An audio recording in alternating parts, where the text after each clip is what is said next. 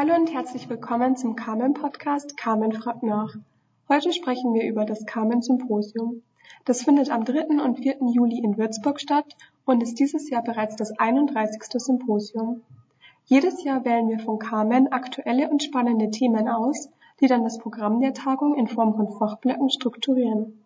Heute spreche ich mit einer Kollegin von mir über den Fachblock Windenergie, aktuelle Entwicklungen. Der findet am ersten Veranstaltungstag, also am 3. Juli statt. Vera Kragel von der Abteilung Landschaft Energie hat diesen Fachblock zusammen mit unserem Kollegen Alexander Mittmann inhaltlich organisiert und das Programm strukturiert. Hallo Vera.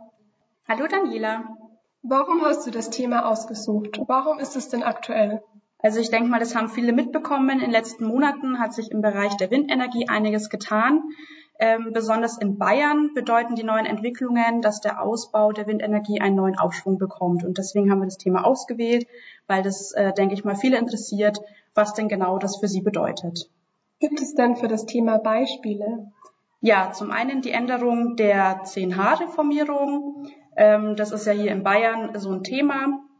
Und die Reformierung bedeutet, nicht, dass die 10H-Regel aufgehoben wird, sondern es gibt sechs Ausnahmen, bei denen sich die Abstände zwischen Windrad und der nächsten Wurmelbauung nicht mehr um das Zehnfache der Gesamthöhe des Windrades handelt, sondern der Abstand verringert sich auf 1000 Metern. Und diese Ausnahmegebiete sind beispielsweise die Vorrang- und Vorbehaltsgebiete für Wind. In Wäldern ist der Abstand geringer und auch bei vorbelasteten Gebieten wie in der Nähe von Autobahnen sind es nur noch 1000 Meter. Eine weitere Änderung, die viele mitbekommen haben, denke ich mal, ist der Einfluss auf den Ausbau der Windenergie durch die Vorgabe des Koalitionsvertrags, der sagt, dass zwei Prozent der Bundesfläche für die Windenergie an Land vorzusehen ist. Und das bedeutet jetzt eben, dass die Umsetzung dieser Vorgabe in den einzelnen Bundesländern über die Regionalplanung läuft und die Regionalplaner geeignete Flächen für die Windenergieanlagen ausweisen müssen. Diese Vorgaben und die Reformierung der 10H-Regelung bedeuten vor allem in Bayern, dass es immer mehr Flächen gibt, die für Windenergieanlagen geeignet sind und auf denen das Errichten eben möglich ist. Wie kommst du denn in deinem Arbeitsalltag mit dem Thema in Berührung? Dadurch, dass mehr Flächen für Wind ausgewiesen werden sollen, sind eben auch mehr Flächeneigentümer davon betroffen, dass eventuell eigene Flächen eben für die Errichtung des Windrades geeignet sind. Und ähm, somit kommen bei uns in der Beratung vermehrt Fragen auf, ähm, die sich eben darum handeln, ähm, was muss ich dann überhaupt machen, wenn zum Beispiel ein Projektierer auf einen zukommt, der die Fläche interessant findet und gegebenenfalls pachten möchte oder ähm, es kommen auch Fragen von Gemeinden oder überhaupt äh, Bewohner von diesen Gemeinden mit der Frage auf uns zu, was denn das Windrad für die Gesamtheit ähm, an den Leuten bedeutet und was man denn machen kann, damit möglichst viele Leute oder sogar die ganze Gemeinde eben davon profitiert und das Windrad ähm, eben zum Vorteil nutzen können. Da bist du ja eine Expertin, super. Du hast den Fachblock ja inhaltlich aufgebaut und auch die Referierenden angefragt. Was hast du dir denn bei der Programmstruktur gedacht? Wie ist der Fachblock inhaltlich entstanden?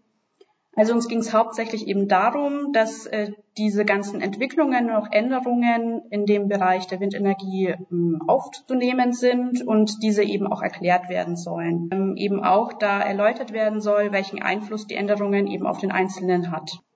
Ja, dann schauen wir uns den Fachblock mal genauer an. Und zwar ein Teil davon ist ja die kommunale Teilhabe nach Paragraph 6 EEG 2023. Siehst du denn hier gewisse Potenziale oder erkennst du auch Chancen? Genau, im Paragraph 6 EEG 2023 geht es eben darum, dass Anlagenbetreiber die Gemeinde, die von der Errichtung der Anlage betroffen sind, finanziell beteiligen können. Und äh, diese finanzielle Beteiligung soll eben bewirken, dass die Gemeinde mit dem Geld etwas für die Bürger der Gemeinde machen können, ähm, und somit eben auch die Akzeptanz für die Windenergieanlage steigt. Damit die Regelung der finanziellen Beteiligung eben rechtlich möglichst einfach ist und ähm, auch für alle Parteien fair vereinbart wurde, hat die FA Wind einen Mustervertrag erstellt und diesen wird sie zum Beispiel auch beim Symposium vorstellen.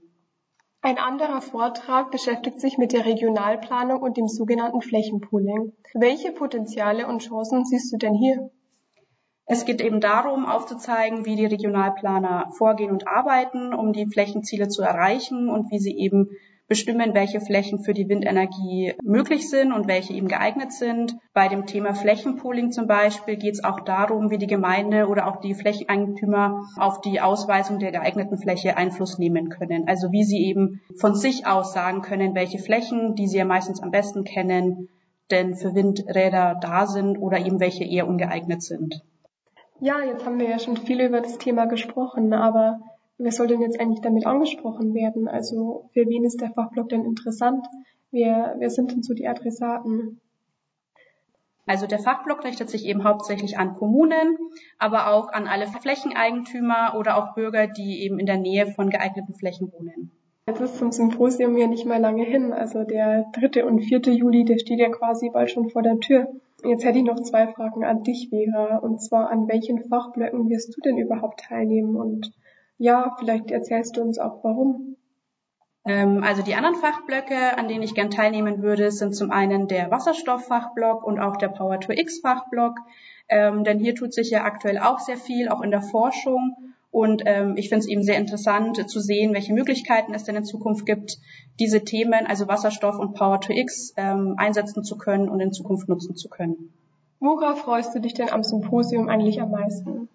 Besonders freue ich mich auf den Austausch mit den Teilnehmenden und den Referenten zu den verschiedenen Themen und auch die Meinungen, Gedanken von äh, den Teilnehmenden und Referenten eben dazu zu hören und äh, mal so mitzubekommen, welche Themen sie denn so in der letzten Zeit beschäftigt hat.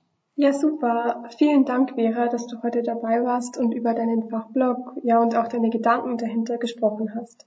Wenn Sie jetzt auch an dem Fachblog interessiert sind, der am Montag, dem 3. Juli stattfindet, dann schauen Sie gerne auf unserer Website vorbei. Da gibt's alle Infos, das vollständige Programm und auch die Anmeldemöglichkeit. Ja, dann hoffen wir, dass wir Sie alle im Juli in Würzburg begrüßen dürfen und sagen Tschüss.